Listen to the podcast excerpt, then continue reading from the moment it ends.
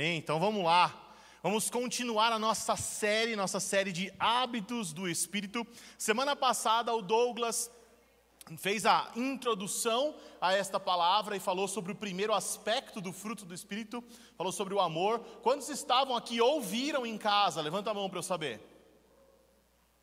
Olha, é menos da metade da galera que está aqui que levantou a mão. Portanto, você tem um dever esta semana, que é assistir esta pregação. Por quê? Porque ela vai embasar muito do que eu vou falar aqui, e vai embasar toda a nossa série. Ele trouxe verdades muito importantes, vou recapitular algumas aqui agora, mas faça esse dever de casa, ok? Se comprometa com você mesmo a assistir, você vai ganhar muito em conhecimento e entendimento daquilo que Deus tem para nós, daquilo que Deus deseja de nós nós o entendimento daquilo que você precisa se tornar através do Espírito Santo dentro de você.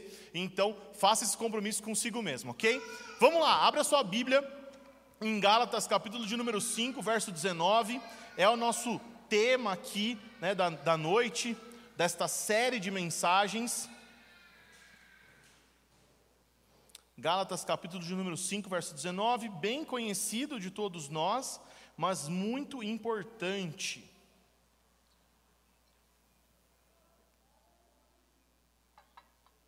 Vamos lá.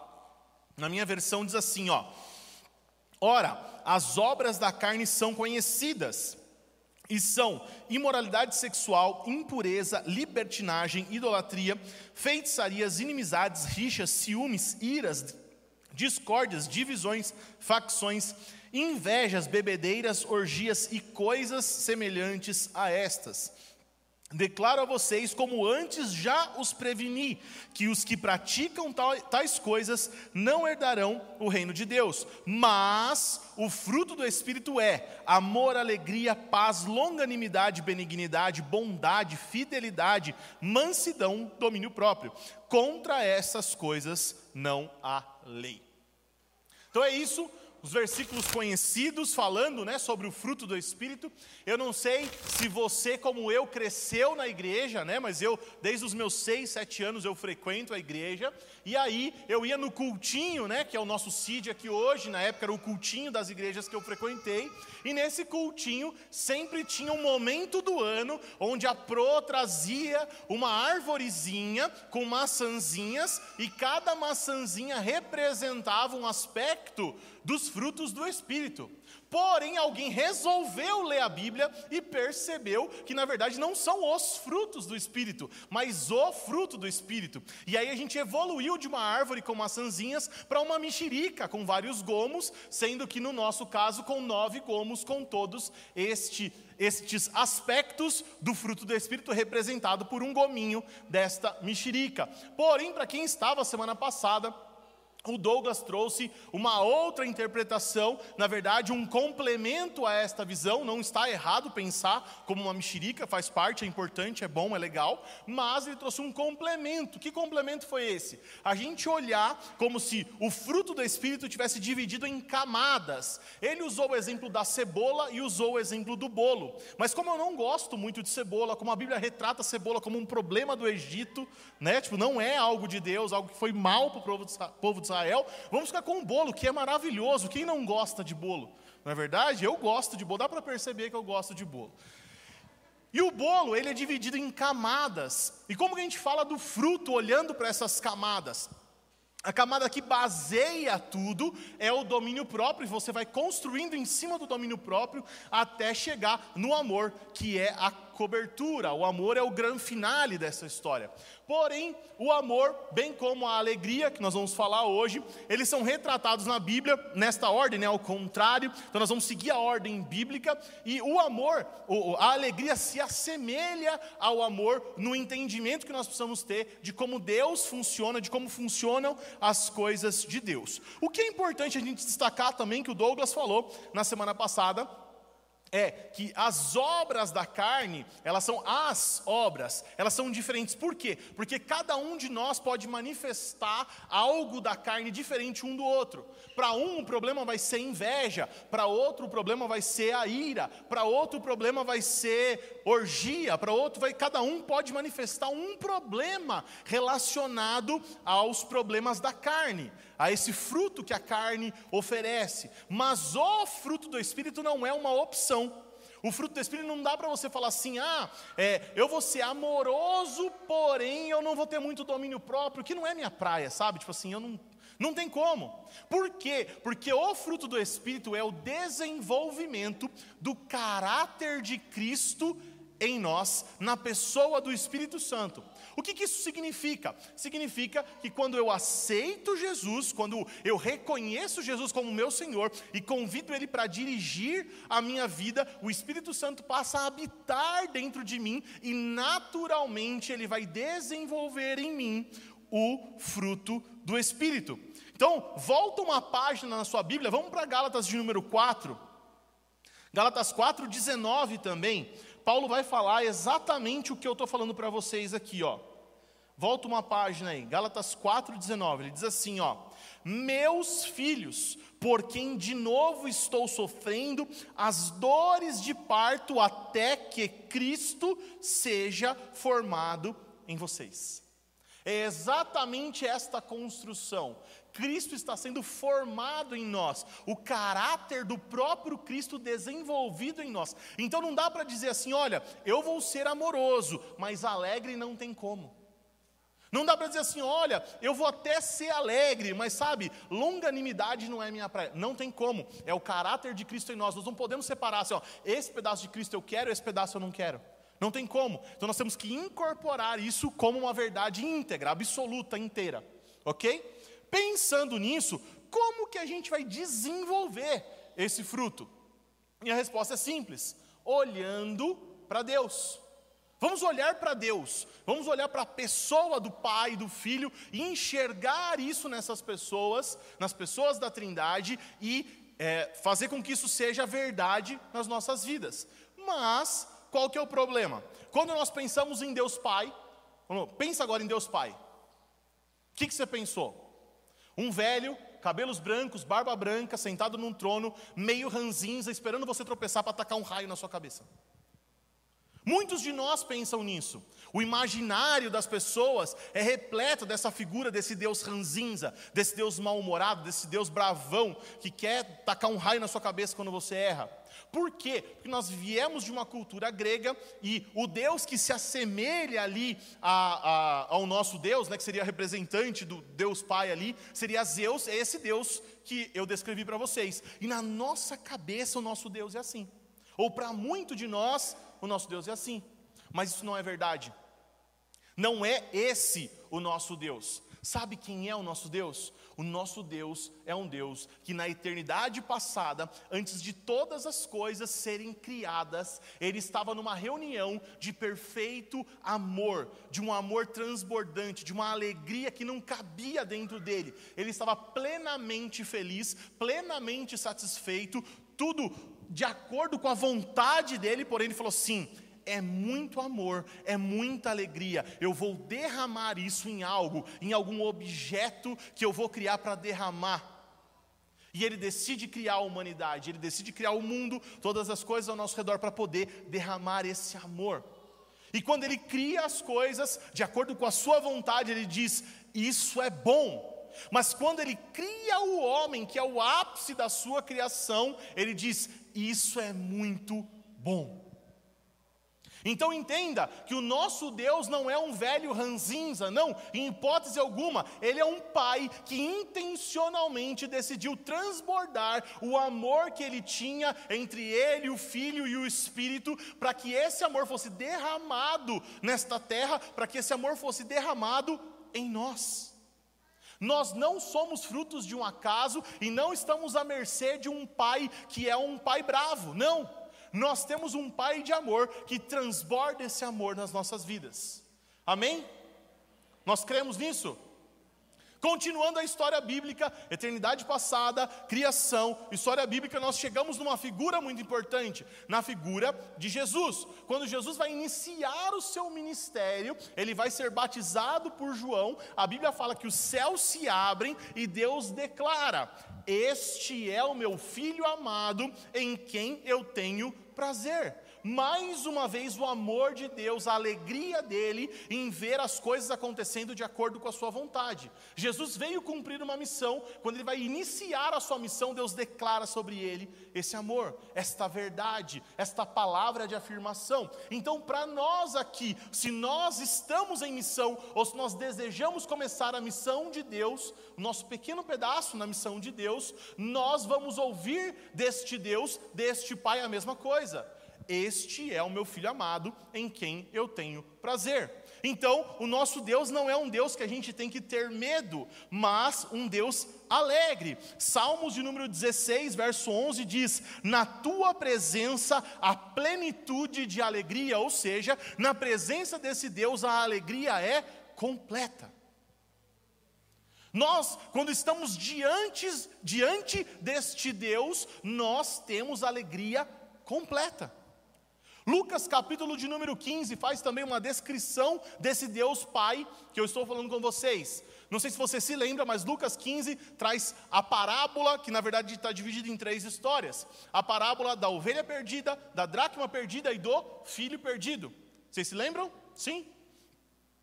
Quando a ovelha perdida é encontrada, a, quando a dracma perdida é encontrada, quando o filho perdido é encontrado, há uma alegria tão grande que aquele povo não se contenta em fazer uma festa ou se alegrar sozinho, eles criam uma festa para as pessoas ao seu redor.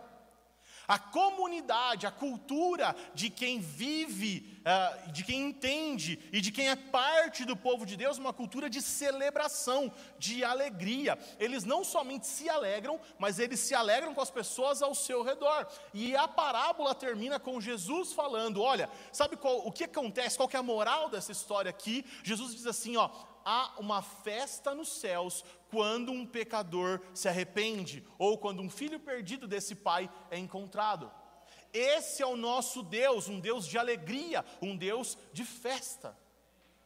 Nós precisamos aprender quem é esse Deus, para a gente entender e ser como Ele. Da onde nós tiramos a nossa alegria? Da presença dEle, daquilo que nós vemos o nosso Pai fazer. Amém? Agora, e Jesus? Vamos olhar para Jesus. Mateus capítulo de número 11, verso 19, não precisa abrir, mas é o próprio Jesus falando dele mesmo. Jesus fala assim: Olha, sabe o que dizem sobre mim?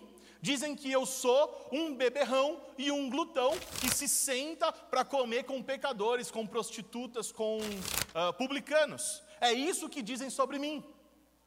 Por que, que as pessoas viam Jesus dessa maneira? Porque Jesus se sentava com essas pessoas e celebrava com essas pessoas. Sabe por que Jesus celebrava com essas pessoas? Porque essas pessoas eram curadas, eram libertas, eram salvas.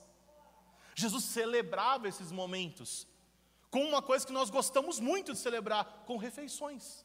É claro que Jesus não era glutão, não cometia o pecado da glutonaria, não comia mais do que devia. É claro que Jesus não era um beberrão, não bebia mais do que devia. É claro que não, mas ele era contado como um cara que se sentava em celebrações como essas que eu estou descrevendo para vocês. Ou seja, o nosso Jesus é um Jesus alegre, é um Jesus que celebra. E melhor do que isso, qual foi o primeiro milagre público de Jesus? Quando Jesus decidiu revelar ao mundo que ele era capaz, que ele tinha poder de fazer milagres, qual foi o primeiro milagre dele, gente? Transformar água em vinho. Onde? Num casamento, numa celebração. Mas não é qualquer celebração, porque aquele povo, meus irmãos, eles sabem fazer festa. Porque nós fazemos um casamento aqui, uma horinha de cerimônia, mais duas horinhas de festa e acabou. Aquele povo não, era sete dias de festa. E o símbolo da festa, da alegria, era o vinho. Enquanto havia, havia vinho, havia alegria. Ou seja, quando acabou o vinho na festa, acabou a alegria da festa. Mas Jesus vem para devolver a alegria para a festa. Jesus está lá para que a festa tenha ainda mais alegria. Então, o nosso Deus, nosso Deus Pai, Jesus, eles são Deus de alegria, Deus de celebração, e nós precisamos aprender com eles. Para a gente aprender, para a gente entender como isso funciona, abre agora a sua Bíblia em João capítulo de número 15.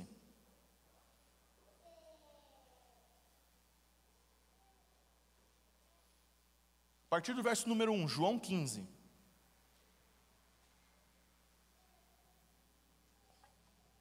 Olha o que diz a palavra de Deus.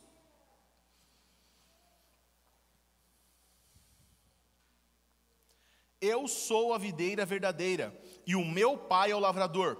Tu, todo ramo que estando em mim não der fruto, ele o corta, e todo que dá fruto, ele limpa, para que produza mais fruto ainda. Vocês já estão limpos por causa da palavra que eu tenho lhes falado. Permaneçam em mim, e eu permanecerei em vocês. Como o ramo não pode produzir fruto de si mesmo, se não permanecer na videira, assim vocês não podem dar fruto se não permanecerem em mim. Eu sou a videira, vocês são os ramos. Quem permanece, quem permanece em mim e eu nele, esse dá muito fruto, porque sem mim vocês não podem fazer nada. Se alguém não permanecer em mim, será lançado fora, à semelhança do ramo, e secará, e o apanham, lançam-no no fogo e o queimam. Se permanecerem em mim e as minhas palavras permanecerem em vocês, pedirão o que quiserem e lhes será feito.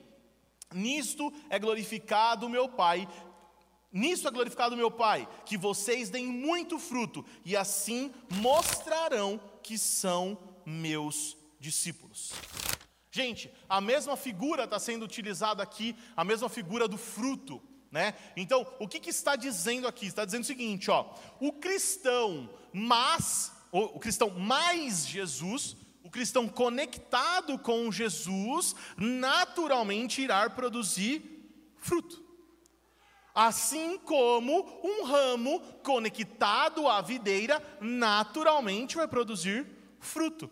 Agora, o contrário também é verdadeiro. O cristão que não está conectado devidamente a Jesus não produz fruto. E pior, ele é seco e jogado no fogo. Do que, que essa palavra está falando? Da mesma coisa que nós.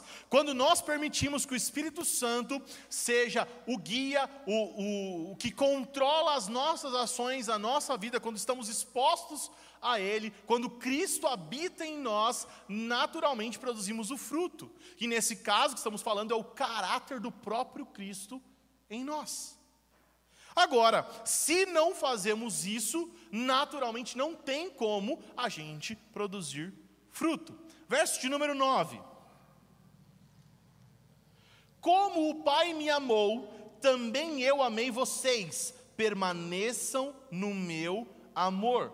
Se vocês guardarem os meus mandamentos, permanecerão no meu amor, assim como também eu tenho guardado os mandamentos de meu Pai, e no seu amor permaneço. Tenho-lhes dito essas coisas para que a minha alegria esteja em vocês e que a alegria de vocês seja completa. O meu mandamento é este: que vocês amem uns aos outros, assim como eu os amei. Cara, sabe o que eu gosto de Jesus? Eu gosto o quanto ele é simples o quanto ele simplifica as coisas e facilita para nós. Porque assim, aqui, quando a gente lê o texto, não resta nenhuma dúvida. O que ele mandou a gente fazer está claramente expresso aqui. Quando o cara chega para ele e pergunta assim: Jesus, como é que você resume toda a lei, os profetas, as coisas que vieram antes de você? Ame o Senhor seu Deus sobre todas as coisas e ame o seu próximo como a ti mesmo. A mesma exata coisa que ele falou para os caras aqui. Olha, obedeçam as leis de Deus, obedeça o mandamento. E qual é o mandamento? Amem os seus irmãos como eu amo vocês. Simples assim, gente. Como permanecer nele? Obedecendo os mandamentos. Qual mandamento? Ele resume tudo, ó. Amem uns aos outros como eu amo vocês. Se vocês fizerem isso, vocês vão permanecer em mim, e a alegria de vocês vai ser completa. É só obedecer. Simples, simples assim. Agora, qual que é, é, é o segredo? Obedecer. Então, o que, que, o que, que Jesus está falando aqui? Ó, se você obedecer, você vai obter uma alegria completa. Pergunto: a obediência naturalmente nos dá prazer? Eu não sei para vocês, para mim não. Vocês ficaram meio assim, será que é pegadinha que ele está fazendo e tal? Não, para mim não. Normalmente, naturalmente não. Agora, qual que é o problema? O problema é que se nós temos prazer em obedecer, quando o Espírito Santo está governando a nossa vida, sim, nós temos prazer. E aqui eu queria contar uma história para vocês. Quando eu era adolescente, eu ouvi essa história. Como faz muito tempo que eu era adolescente, eu não lembro exatamente onde foi, como foi, mas a história é mais ou menos assim, tipo, baseada em fatos reais, né? É, tinha uma rinha, sabe o que é uma rinha? Quando o cachorro briga contra o cachorro, assim, aqueles lugares assim. Nós não apoiamos isso, tá só uma história. É, tinha uma rinha de cachorros e tinha um senhorzinho olhando, observando as lutas entre os cachorros, as brigas entre os cachorros. E ele falava assim: Olha, agora esse cachorro vai ganhar e o cachorro ganhava.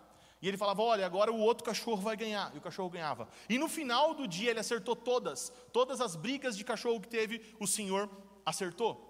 Então o jovem ficou intrigado e procurou o senhor para conversar e falou: Senhor, como é que o senhor sabe exatamente todos os que ganharam? Qual que é o seu segredo? E ele disse: É muito simples, meu jovem.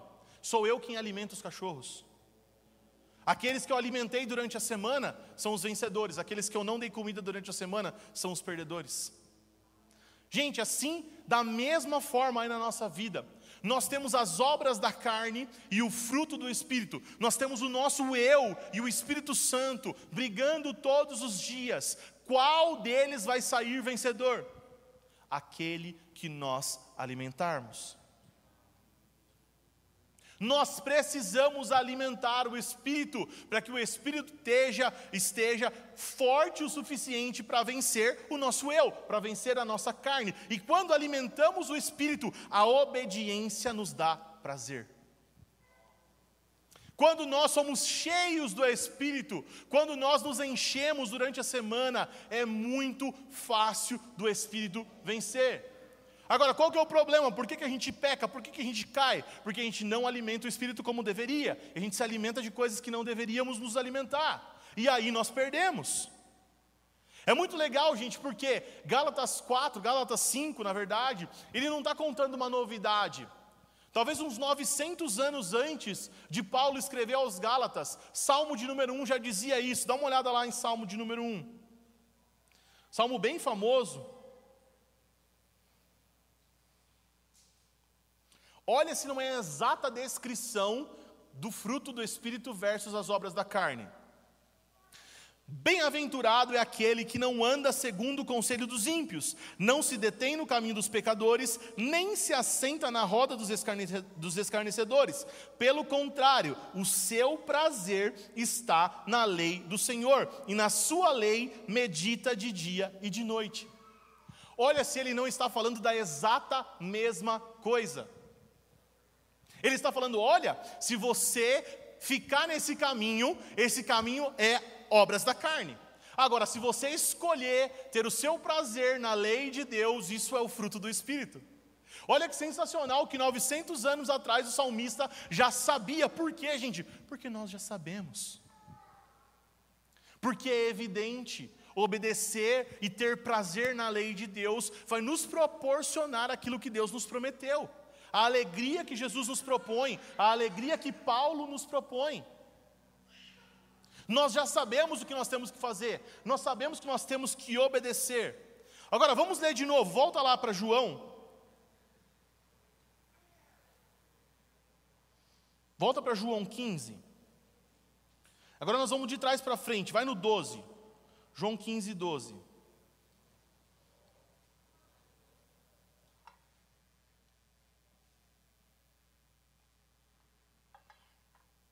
Os dois segredos que Jesus apresenta, João 15, 12. O primeiro segredo, o meu mandamento é este: que vocês amem uns aos outros, assim como eu os amei. Primeiro segredo, o mandamento de Deus para nós é amem uns aos outros. Beleza? Segundo segredo, vamos no verso de número 4. Permaneçam em mim, e eu permanecerei em vocês. Como o ramo não pode produzir fruto de si mesmo e não permanecer na videira, assim vocês não podem dar fruto se não permanecerem em mim. Agora, olha o segredo do verso 7. Jesus sempre revela, Jesus sempre fala exatamente o que nós precisamos ouvir. Se permanecerem em mim e as minhas palavras permanecerem em vocês, pedirão o que quiserem e lhes será feito. Qual que é o segredo, gente? amar os nossos irmãos e ser encharcado pela palavra de Deus. Pela palavra de Jesus, quando somos cheios desta palavra, tudo que a gente pedir, Deus vai ter prazer em fazer. Agora a pergunta é: todas as suas orações hoje são atendidas? Não. Por quê? Porque nós não estamos alinhados com essa palavra. Porque na verdade, gente, não é que Deus vai passar a fazer a nossa vontade, não. É nós que nos dobramos à vontade de Deus, porque conhecemos na palavra de Deus a sua vontade. E quando a gente orar, já vai ser o que ele queria fazer. E quando a gente orar o que ele queria fazer, ele faz. Ou você acha que você que vai mudar Deus? Não. Nós precisamos nos dobrar a esta palavra ser encharcados pela presença de Deus, pelo Espírito Santo, pela comunhão com Ele, pela oração e pela vida em comunhão com os nossos irmãos, amando os nossos irmãos. Fazendo isso, gente, nós vamos estar exatamente alinhados com Ele. Jesus diz: tudo que vocês pedirem, o Pai vai fazer. E diz mais: que quando vocês fizerem isso, a alegria de vocês vai ser completa. Olha que combo sensacional, não sei o que pode ser melhor do que isso. Eu não, eu não consegui pensar em uma coisa melhor para te oferecer. Deus atender tudo o que você pedir e a alegria, a sua alegria ser completa. Não tem como ser melhor. Qual que é o segredo, gente? Ele em nós e nós nele. Jesus, ele nos dá essa dica.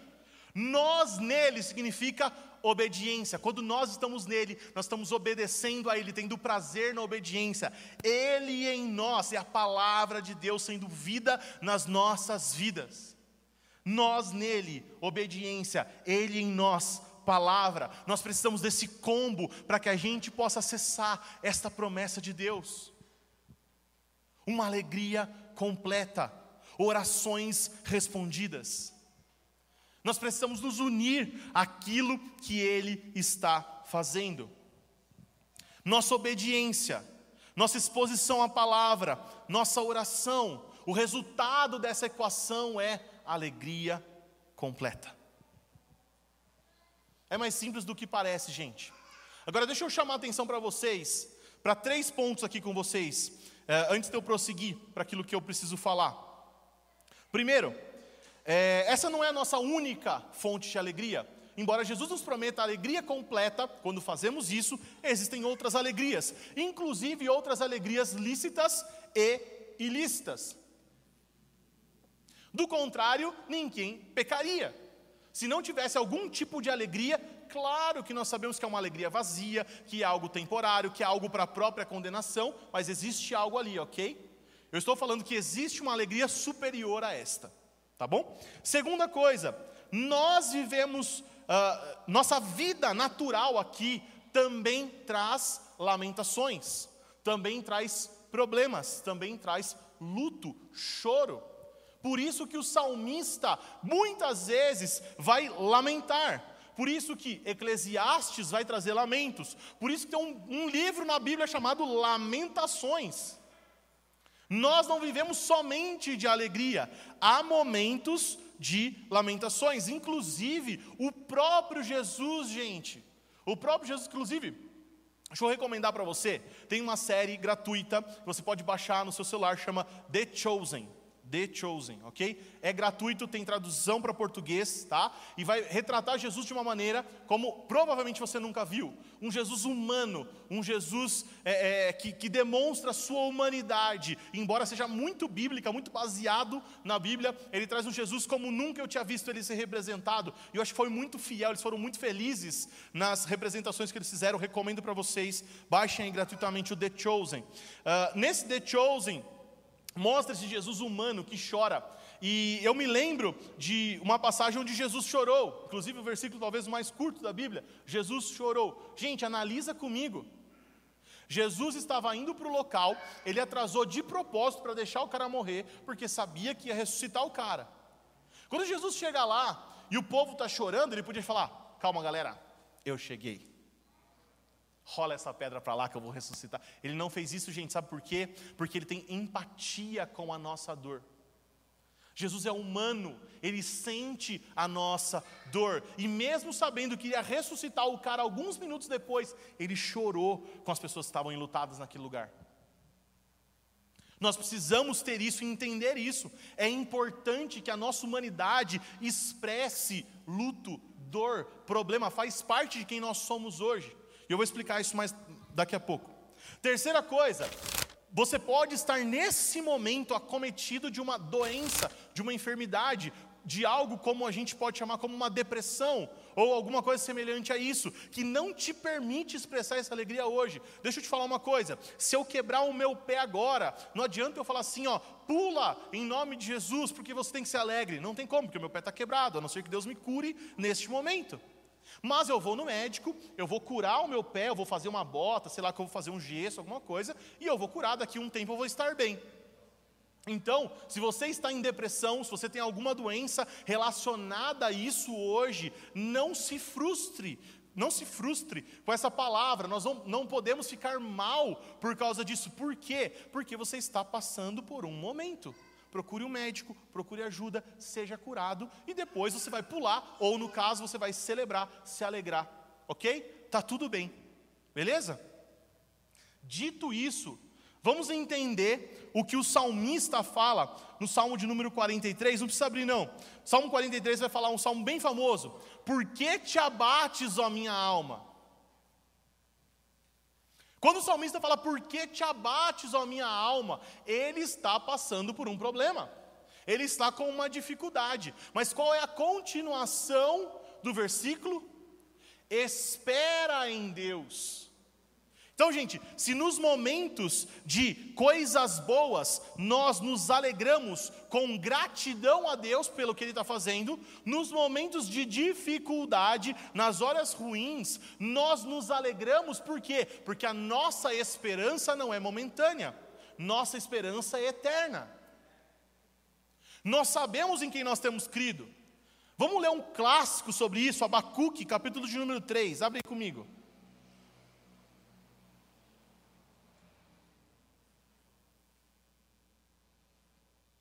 Abacuque 3,17. Você que é solteira, está procurando um marido, olha se ele acha Abacuque rápido, ele é um bom candidato.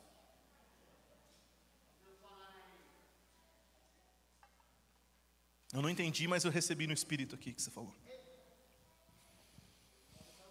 Olha aí, ó, o irmão está querendo uma varoa ali, ó, fica de olho, eu não vi quem é, mas Deus abençoe. Vamos lá, gente, versículo clássico, todo mundo conhece, está em Abacuque. Abacuque 3,17. Ainda que a figueira não floresça, que nem, nem haja frutos na videira, ainda que a colheita da oliveira decepcione e que os campos não produzam mantimento, ainda que as ovelhas des, desapareçam do aprisco e nos currais não haja mais gado, mesmo assim eu me alegro no Senhor e exulto no Deus da minha salvação. Cara, esse cara entendeu a parada. Sabe o que ele está falando aqui? Ele está falando assim: ó, a minha empresa faliu. O que eu tinha para tirar recurso acabou. A minha esperança natural de obter recurso acabou. E pior do que isso, eu não vou ter nem para comer. Mas, não é nisso que eu estou pautado. Mesmo assim, eu me alegro no Deus da minha salvação.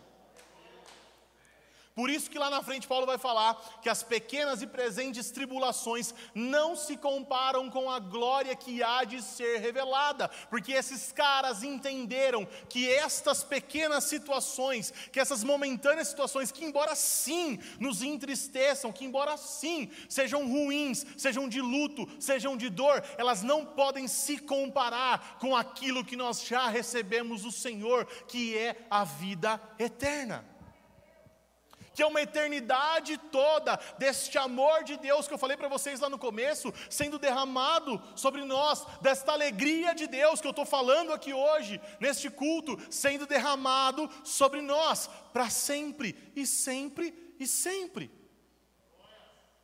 Nós precisamos entender isso. Porque nós podemos ficar tristes, mas nós somos alegres. Momentaneamente nós podemos estar enlutados, mas nós somos alegres. São coisas diferentes. Entende? Olha quem entendeu isso. Olha Paulo em 2 Coríntios 6. Olha que sensacional, cara. Eu amo esse versículo. 2 Coríntios 6, 10.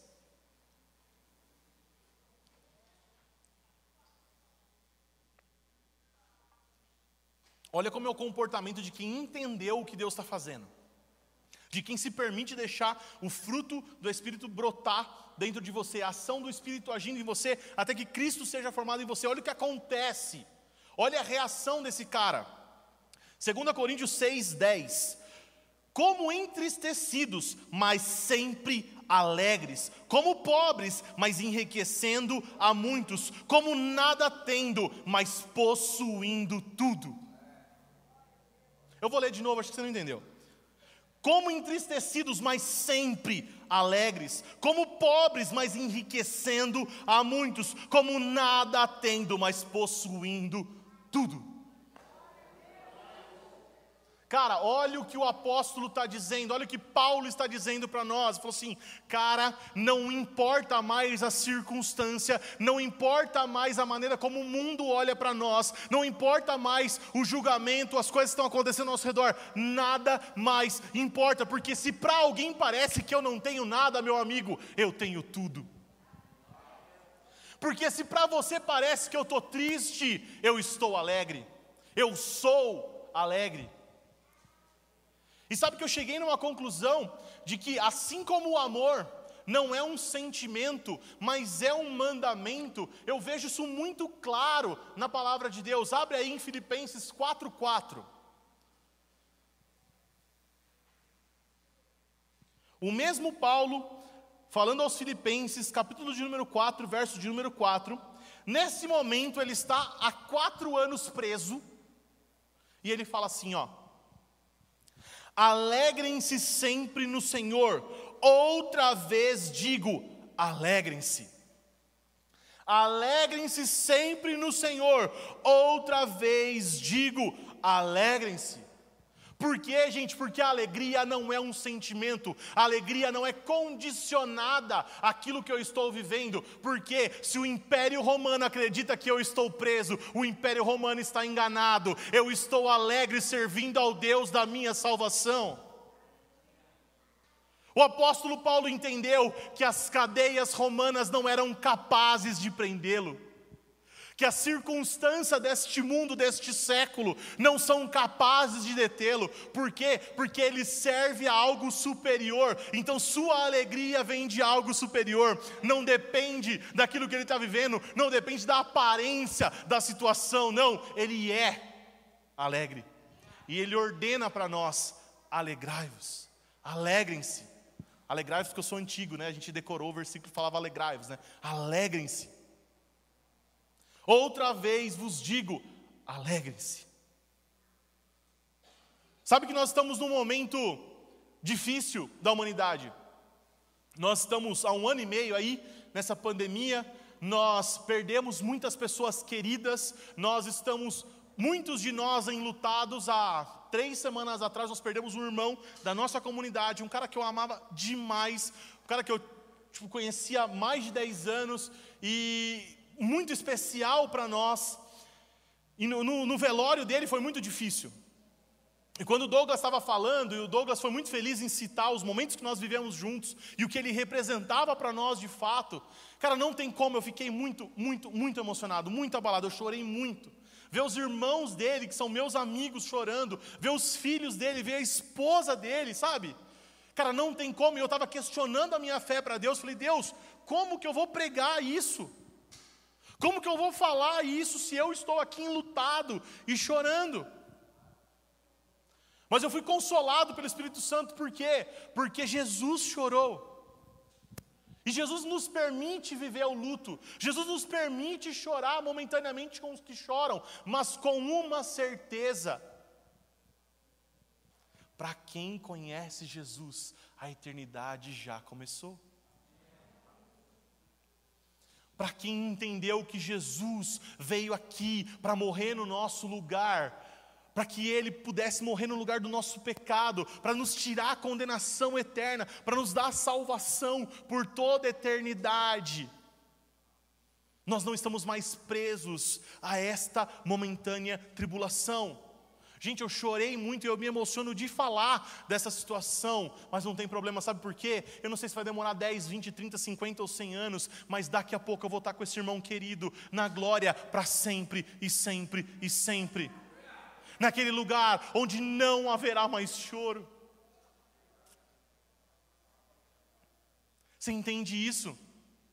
Então, o convite que eu tenho para vocês essa noite, para nós essa noite, é entender que nós podemos sim estar tristes, mas nós somos alegres. Uma alegria superior para chegar no nível que esses caras chegaram, em Atos capítulo de número 5. Abre a sua Bíblia em Atos capítulo de número 5 que eu estou terminando.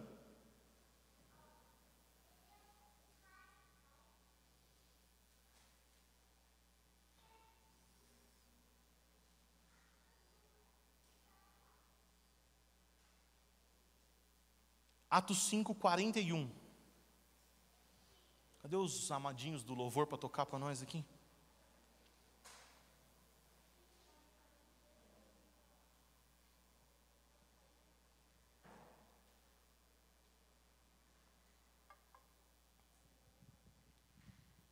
Esse versículo é para você entender que não basta somente, ou a proposta não é somente viver a tristeza momentânea sabendo que há uma alegria superior, mas é fazer o que esses caras fizeram. Essa é a minha proposta para vocês. Atos 5:41 diz assim: "E eles se retiraram do sinédrio muito alegres por terem sido considerados dignos de sofrer afrontas por esse nome, pelo nome de Jesus." Não se trata mais somente de saber que somos alegres ou entender essa alegria de Deus, não. É estar diante de um tribunal, poder ser preso, poder ser morto e falar assim, cara, eu estou indo alegre porque eu fui digno de ser acusado pelo nome de Jesus. Nós precisamos encontrar alegria superior que esses caras encontraram, sabe por quê, gente? Porque nesse dia eles não foram presos, mas pouco depois foram. Nesse dia eles não morreram, mas pouco depois eles morreram, e todos eles foram presos alegres, eles morreram alegres, eles deram a vida por causa de um nome, porque eles sabiam que as presentes pequenas tribulações não se comparam com a glória que irá ser revelada. Esse é o nosso convite nessa noite. As presentes tribulações elas não se comparam com aquilo que Deus vai fazer. Para quem conhece Jesus, a eternidade já começou. E embora a gente chore com os que choram, e eu choro de verdade com os que choram, eu não sou triste. Eu posso ficar triste, mas eu sou alegre. Eu sei que nesse mundo nós teremos aflições, mas ele falou assim: ó, fica tranquilo, eu venci o mundo. Nós vamos passar por isso, gente. E nós vamos viver eternamente aquilo que o Senhor nos prometeu. Não se abale nesse momento. Viva o luto, viva a tristeza, não tem problema. Saiba quem você é, quem você nasceu para ser. E nunca permita que as presentes tribulações te impeçam de viver a glória que nós vamos viver e que a, gente, que a gente seja achado digno de viver como esses caras viveram, de pelo nome de Jesus ser, acru, ser acusado, ser preso, ser morto e fazer tudo isso feliz, porque estamos fazendo para a glória dele. Feche seus olhos, eu quero orar por você.